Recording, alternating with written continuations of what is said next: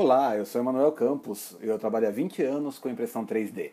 Costumo dizer que eu prego a palavra do senhor impressora 3D de porta em porta nos últimos 20 anos. E se tocarem a campainha da sua casa num sábado de manhã, às 7 da manhã, pode ser eu. Por favor, me atenda.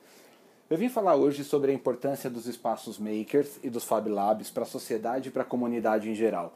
Mas eu não posso falar isso sem construir o cenário em que estamos vivendo. Eu sei que cada um de vocês já ouviu falar bastante sobre indústria 4.0, sobre a pandemia que estamos inseridos, mas eu queria colocar tudo isso num contexto amplo. Então sejam pacientes comigo só um pouquinho, tá bom?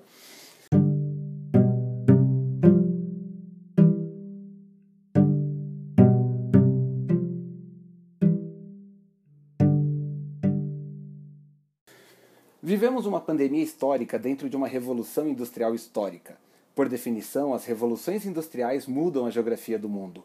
Um mundo mais industrializado causou a migração das pessoas para as grandes metrópoles, que se formaram com o objetivo de manter próximas pessoas a empregos, mas também a indústria com seus clientes e seus fornecedores.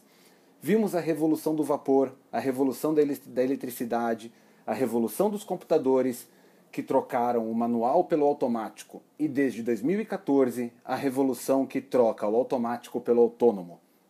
São três as revoluções anteriores, e se elas trouxeram as pessoas para as capitais e moldaram a sociedade onde as graduações passaram a ser focadas em cargos gerados pela indústria, as escolas e universidades se conformaram ao redor da demanda do mercado. A nova revolução dá poder de decisão à indústria em si tornando os recursos humanos cada vez mais desnecessários. Assinado em 2014 por Sigmund Dias e um conselho formado pela Secretaria de Ciência e Tecnologia alemã e suas principais indústrias, Audi, Volkswagen, Adidas, a proposta inicial da nova revolução era simples: permitir que as indústrias utilizassem o máximo de automação, não, automa não automatização, mas automação para equiparar os custos produtivos na Alemanha ao baixo custo de mão de obra da China, principal motor da migração da indústria mundial para a Ásia. Com efeito primário, a indústria voltaria para a Alemanha, onde, com a arrecadação dos impostos, a Alemanha poderia fomentar planos sociais e de transformação aos seus cidadãos, agora desempregados dessa mesma indústria que, ela foi, que foi salva. E o desemprego dos cidadãos foi o efeito secundário dessa transformação. As tecnologias envolvidas nessa transformação são os chamados oito paradigmas da indústria 4.0: robótica, IoT, ou internet dos trens lá em Minas, Big Data, inteligência artificial, drones, realidade virtual ampla, mista, blockchain e impressão 3D. O processo de migração para a indústria 4.0 é simples e ao mesmo tempo exponencial. Você adiciona sensores, um máximo de sensores, aos equipamentos que tem atualmente gera pela coleta da internet uma nuvem de dados para se medir otimizações e geração de ideias. Para isso, não limitamos nossa análise de dados coletados apenas aos dados coletados, mas também a dados externos, variações do clima, flutuações da bolsa de valores, custo futuro da energia elétrica. São tantos dados em tão diferentes formatos que, para interpretar esses dados, usamos inteligência artificial para a leitura de dados não parametrizados. Ela gera insights Ideias que são simuladas em diferentes realidades, de um simples CAD no computador a realidade mistas com montagens e interações com o mundo real e virtual simultaneamente. As condições são validadas para novos, pelos novos cartórios virtuais, o blockchain. E tudo é produzido internamente, eventualmente pelos próprios robôs, através de um meio produtivo sem limitações físicas, os chamados constraints, a impressão 3D em superpolímeros, em metais ou até mesmo num simples PLA. Isso funciona na indústria, mas também funciona na agricultura.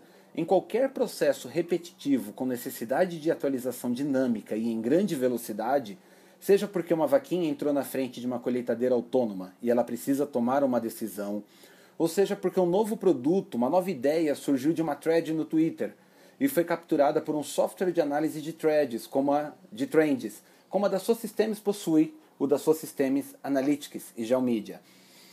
A grande questão é essa: uma transformação que afeta toda a indústria de produção humana, que se autorregula e se atualiza e que torna a mão de obra humana e a cadeia de formação dessa mão de obra obsoletas. Surge a demanda de uma educação 4.0 para uma sociedade que será 4.0.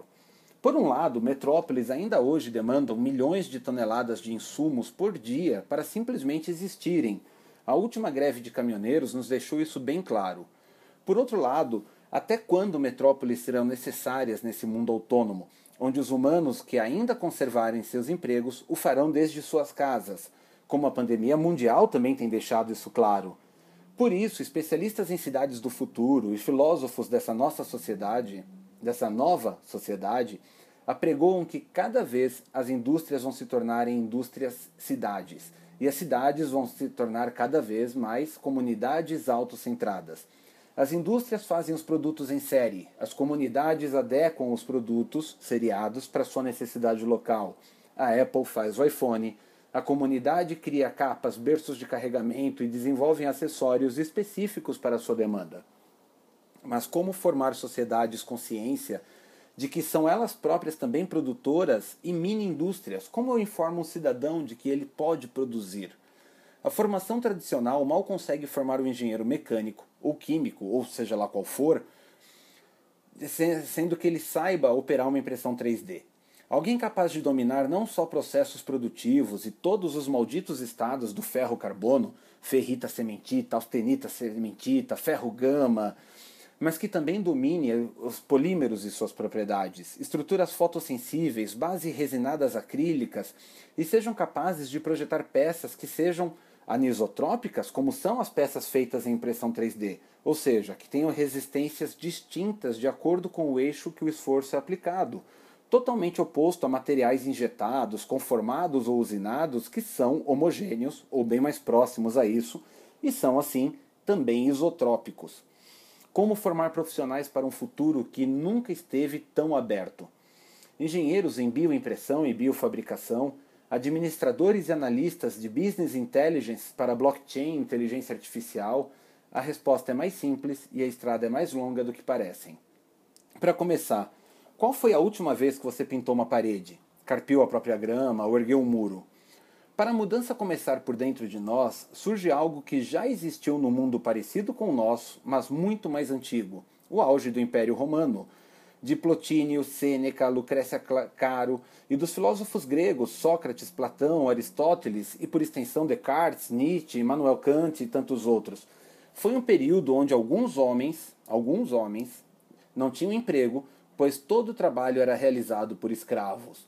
O antigo auge humano das ideias foi apoiado nos ombros de humanos escravizados, mas como referência foi o período do ócio criativo e do senso de contribuição, ainda que enviesado, distorcido e talvez impulsionado por valores como vaidade e ascensão social, mas de qualquer forma, não diferente de um Instagram moderno e do que nós estamos vivendo hoje. Hoje não são escravos, mas máquinas que puxam os pesos e fazem os trabalhos pesados.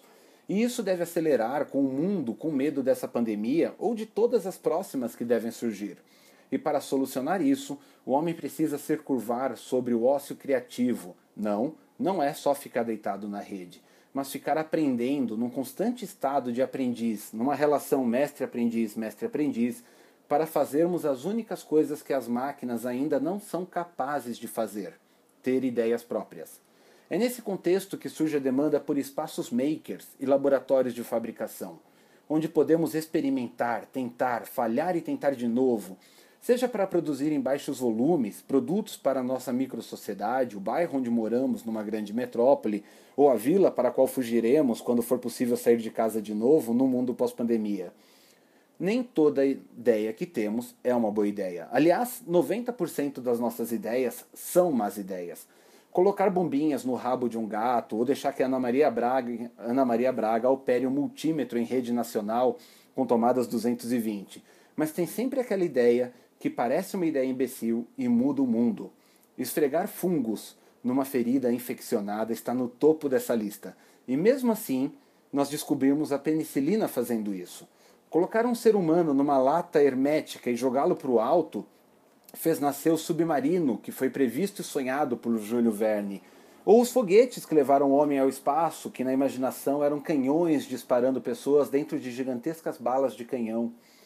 A importância do espaço gambiarreiro, porque Maker é gringo demais, ou de um laboratório de fabricação, é que ele permite às pessoas descobrirem que elas podem criar, Elas não precisam ser a Apple ou a Microsoft para criarem um produto. E vejam a ironia: se não foram estas empresas também as indústrias surgidas de uma garagem e de um punhado de pessoas com uma ideia na cabeça em comum.